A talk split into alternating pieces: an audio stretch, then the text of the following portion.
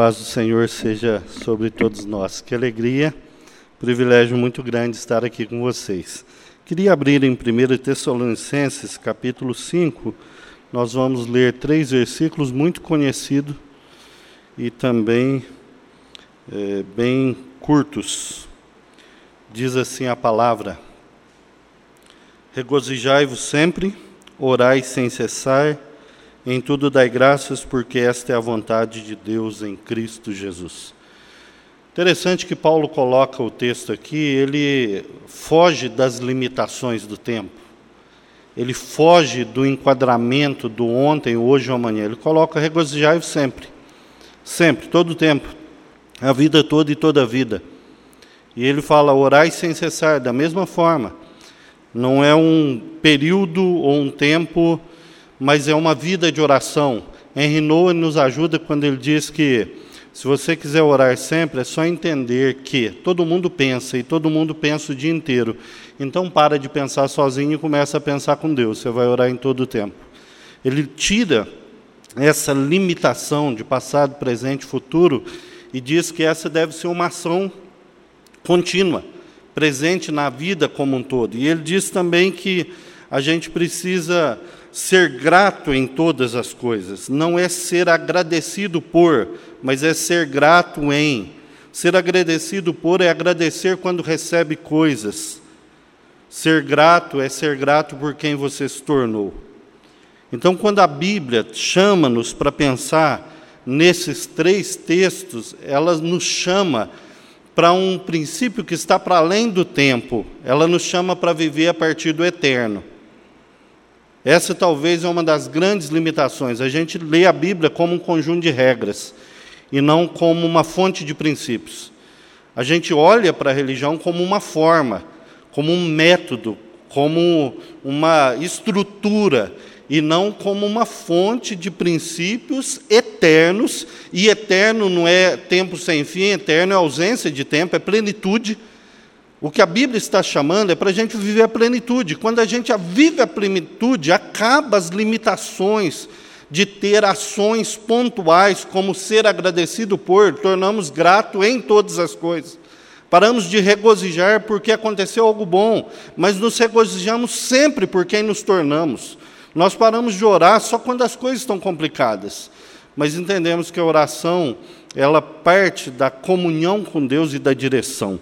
E nós transformamos oração em pedido, transformamos oração em reza. Oração é comunhão com Deus para ter direção na vida. Então a Bíblia está dizendo para nós que nós podemos regozijar sempre, porque nós ganhamos uma nova natureza.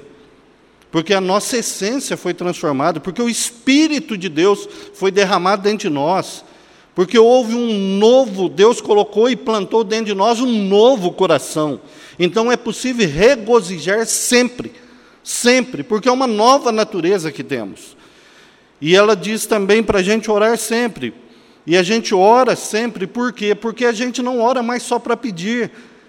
Nós não regozijamos porque recebemos e não pedimos porque temos carência mas nós conversamos com Deus o tempo todo, porque agora nós estamos livres da ansiedade, na segurança de que na comunhão do Pai sempre teremos direção para todas as circunstâncias da vida.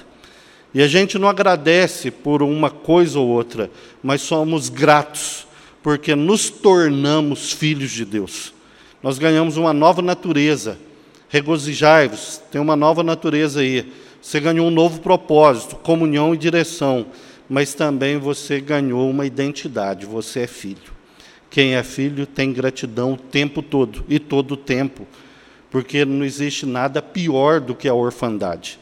E isso é tão interessante porque quando nós vamos olhar para a nossa sociedade, o que, que nós vemos? Uma sociedade de murmuração. E uma murmuração que explode ao ponto de, de gerar violência e revolta. Nós estamos assistindo uma sociedade violenta em todos os sentidos.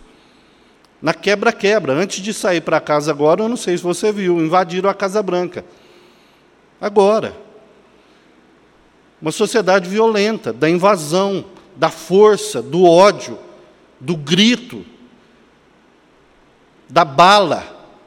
Uma sociedade violenta porque uma sociedade que tem perspectiva, muita expectativa e pouca perspectiva de Deus. Quem tem expectativa murmura pela angústia do que não recebeu.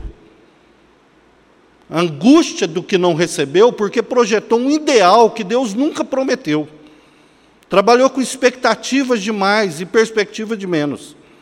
Então projeta algo para Deus que Deus não vai dar e aí não recebe, fica amargurado e, portanto, murmura por aquilo que não recebeu. E nós sabemos que o povo de Deus no Antigo Testamento não entrou na terra prometida por causa da murmuração. Não só murmura, como uma sociedade ansiosa. Nós vimos aí, no final de 2018, o relatório da OMS dizendo que nós somos o país mais ansioso do mundo. Dá para acreditar num negócio desse? Jesus disse que quando você estiver ansioso é para você olhar a natureza. Não tem país que tem natureza mais linda do que a nossa. Nós somos o país mais religioso do mundo. Percebe a contradição? É por isso mesmo. Talvez sejamos muito religiosos e pouco praticantes e fiéis. E aí, uma sociedade de ansiedade. O que é ansiedade? Ansiedade, o medo de não obter o que se pretende. Enquanto murmuração é a raiva por esperar e não receber, a ansiedade é o medo de não ter o que você projetou. Idolatria. A idolatria leva a ansiedade e a murmuração. E não só isso, mas uma sociedade de orfandade. Eu não sei o quanto você percebe, o quanto isso te dói, mas todas as vezes que você vê reportagens drásticas de morte de criança, de violência, de abuso, você nunca acha o pai. Já percebeu isso? Está lá sempre a mãe, solitária, cinco, seis, sete filhos, uma sociedade sem identidade, uma sociedade que foi abusada desde os colonizadores que geravam filhos sem identidade, porque não era nem filho do indígena, nem do negro e nem do europeu. Era uma mistura e eles não tinham onde se agarrar. E continuamos uma sociedade órfã. E isso não é de hoje. Paulo diz para a igreja de Éfeso: o problema é que nós temos muitos progenitores, mas não temos pais. A grande dor da nossa sociedade e da igreja é quando uma sociedade, uma igreja não tem pais. E o que é pai? Pai é aquele que tem identidade e sabe o que é. Não precisa ser bajulado para servir. Não precisa ser alisado para fazer alguma coisa, porque ele tem postura, ele sabe quem ele é, ele tem identidade, ele tem natureza. Portanto, ele tem postura, ele está presente, está ali. Ele não precisa fazer nada demais, ele só precisa estar presente. E o seu posicionamento, a sua postura, a sua conduta, o seu estilo de vida dá o norte, dá a direção. Uma sociedade de órfãos. E quem é órfão sente-se perdido, vazio da existência. Não sabe quem é, de onde veio, nem para onde vai. É por isso que a murmuração e a ansiedade está intimamente ligado com a orfandade. Porque quem não tem essa figura de um pai ou não ganhou em Deus a figura de um pai eterno, que é muito melhor, muito mais profunda, muito mais sólida e consoladora da vida, se torna sempre murmurando pelo que não recebeu e ansioso pelo que pode não receber. E como que esse texto aqui pode curar a murmuração, a ansiedade e a orfandade? Enquanto que na murmuração você fica angustiado e dolorido pelo que não recebeu, no regozijo você se alegra por quem você se tornou. Enquanto na ansiedade você tem medo do que pode não receber, na oração você tem comunhão e direção para expressar tudo que você já ganhou. Não esperar o que vai ganhar, mas expressar tudo que você já ganhou. Enquanto na orfandade você não tem identidade, na gratidão, você sabe a sua identidade, que tem pai e tem família. Portanto, nada faltará àqueles que estão no Pai e em Cristo Jesus, nosso Senhor.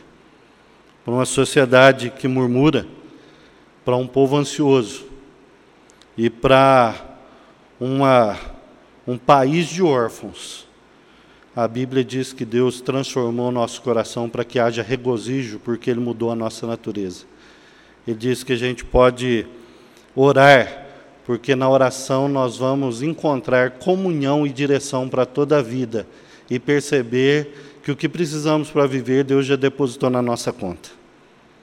Enquanto para uma sociedade órfã, que não tem sentido, direção e o vazio existencial, a palavra diz: sejam gratos em tudo, porque vocês têm pai. Quem tem pai tem irmão, quem tem irmão tem mesa, quem tem mesa não tem falta de nada, porque o nosso pai é bom. Que Deus tenha misericórdia de nós e nos ajude a entender que nós estamos na plenitude dos tempos. Nós vivemos a partir do eterno. Nós vivemos a partir do eterno. O eterno não é o tempo do futuro ou um tempo ilimitado. O eterno é Deus planificando a nossa existência no aqui e agora, para a gente regozijar sempre, orar sem cessar, e em tudo dar graças, porque essa é a vontade de Deus em Cristo Jesus. Louvado seja o teu nome, Pai. Louvado seja o teu nome, porque o Senhor mudou a nossa estrutura. O Senhor trabalhou-nos de dentro para fora o Senhor transformou a nossa essência de bastardos em filhos amados. E agora nós podemos caminhar no estilo de vida que glorifica o teu nome, que reflete a tua beleza. Se por acaso a ansiedade ainda tenta dominar, ó oh Deus, o medo do futuro e do presente, por um certo espírito de orfandade, de insegurança, que o Pai seja revelado aos nossos corações em nome de Jesus. E se por acaso ainda existe murmuração no nosso coração, perdoa-nos, Deus, e ajude-nos a regozijar pelo que o Senhor fez em nós. O Senhor nos deu um novo coração, uma nova natureza. O Senhor colocou dentro de nós o teu espírito. O Senhor nos deu família. O Senhor nos deu a eternidade. Por isso estamos assentados nos lugares celestiais em Cristo Jesus. Que haja esse espírito de regozijo, de comunhão com o Senhor e de gratidão em tudo, para a glória do Teu nome, para testemunho para a sociedade e para que o Senhor seja exaltado e o Teu povo feliz no Senhor hoje e até a volta de Jesus. Amém. Deus abençoe, irmãos. Obrigado.